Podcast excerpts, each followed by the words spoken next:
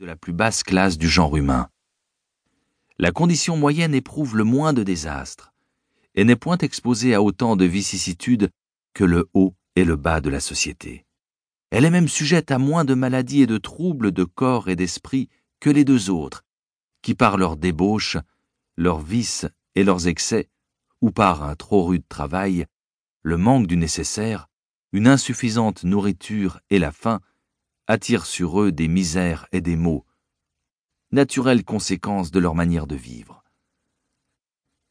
La condition moyenne s'accommode le mieux de toutes les vertus et de toutes les jouissances. La paix et l'abondance sont les compagnes d'une fortune médiocre.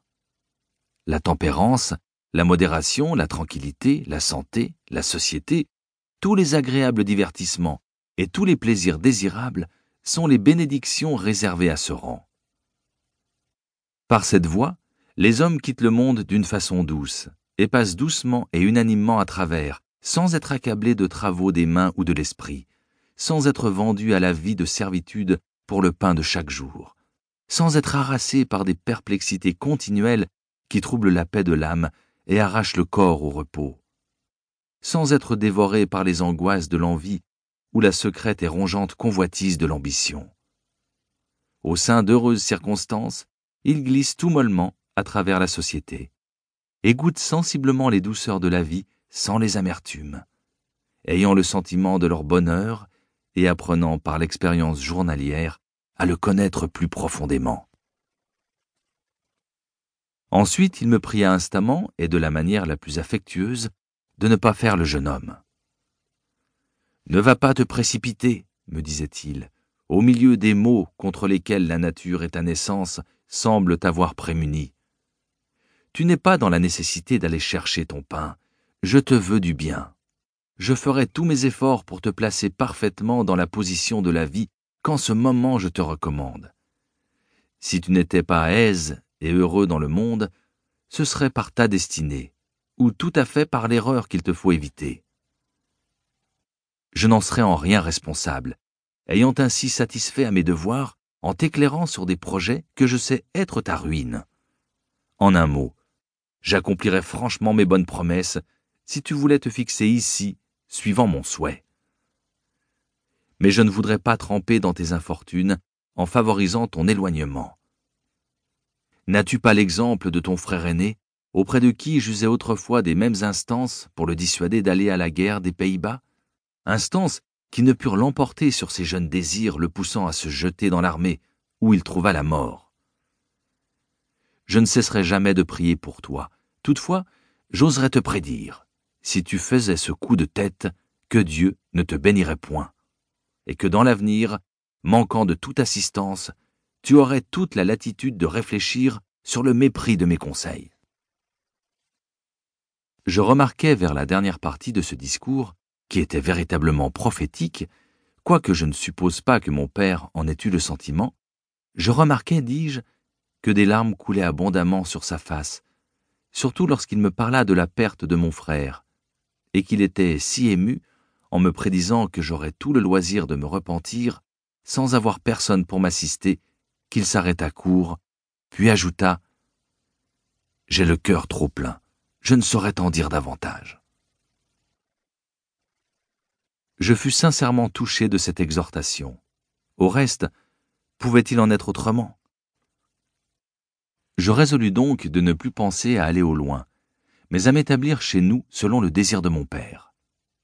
Hélas, en peu de jours tout cela s'évanouit, et bref, pour prévenir de nouvelles importunités paternelles, quelques semaines après, je me déterminai à m'enfuir. Néanmoins, je ne fis rien à la hâte comme m'y poussait ma première ardeur mais un jour que ma mère me parut un peu plus gaie que de coutume, je la pris à part et lui dis Je suis tellement préoccupé du désir irrésistible de courir le monde que je ne pourrais rien embrasser avec assez de résolution pour y réussir. Mon père ferait mieux de me donner son consentement que de me placer dans la nécessité de passer outre. Maintenant, je suis âgé de dix-huit ans. Il est trop tard pour que j'entre apprenti dans le commerce ou clerc chez un procureur. Si je le faisais, je suis certain de ne pouvoir achever mon temps. Et avant mon engagement rempli, de m'évader de chez mon maître pour m'embarquer. Si vous vouliez bien engager mon père à me laisser faire un voyage lointain, et que j'en revienne dégoûté, je ne bougerai plus, et je vous promettrai de réparer ce temps perdu par un redoublement d'assiduité. Cette ouverture jeta ma mère en grande émotion. Cela n'est pas proposable, me répondit-elle. Je me garderai bien d'en parler à ton père. Il connaît trop bien tes véritables intérêts pour donner son assentiment à une chose qui te serait si funeste. Je trouve étrange que tu puisses encore y songer après l'entretien que tu as eu avec lui, et l'affabilité et les expressions tendres dont je sais qu'il a usé envers toi.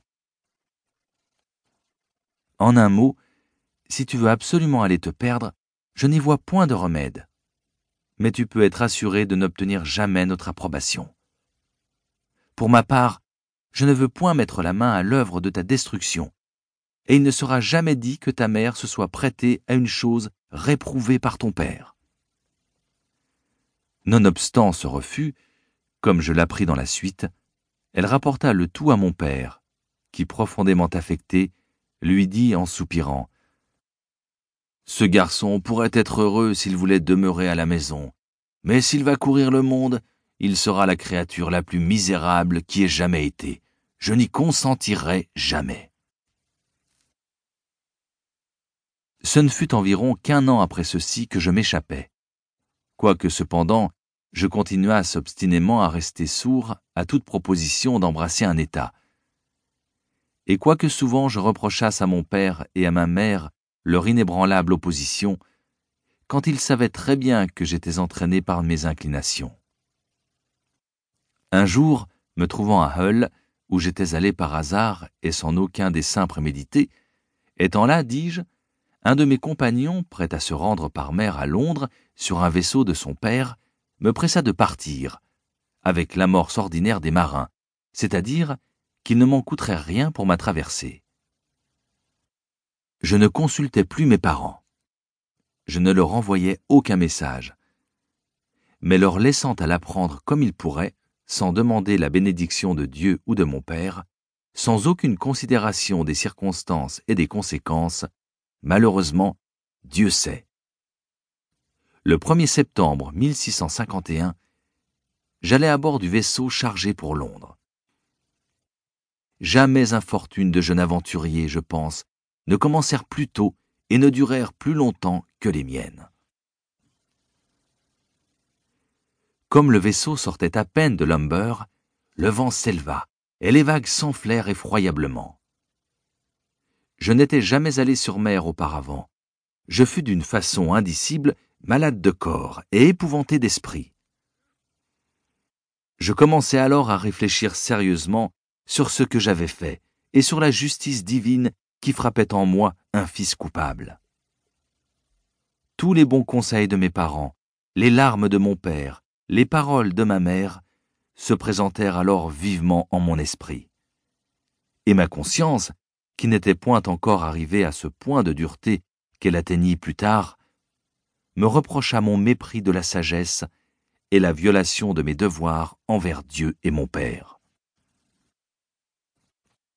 Pendant ce temps, la tempête croissait, et la mer devint très grosse, quoique ce ne fût rien en comparaison de ce que j'ai vu depuis, et même seulement quelques jours après, c'en fut assez pour affecter un novice tel que moi. À chaque vague, je me croyais submergé, et chaque fois que le vaisseau s'abaissait entre deux lames, je le croyais englouti au fond de la mer. Dans cette agonie d'esprit, je fis plusieurs fois le projet et le vœu, s'il plaisait à Dieu, de me sauver de ce voyage, et si je pouvais remettre le pied sur la terre ferme, de ne plus le remettre à bord d'un navire, de m'en aller tout droit chez mon père, de m'abandonner à ses conseils et de ne plus me jeter dans de telles misères. Alors je vis pleinement l'excellence de ses observations sur la vie commune, et combien doucement et confortablement il avait passé tous ses jours, sans jamais avoir été exposé ni aux tempêtes de l'océan, ni aux disgrâces de la terre. Et je résolus, comme l'enfant prodigue repentant, de retourner à la maison paternelle.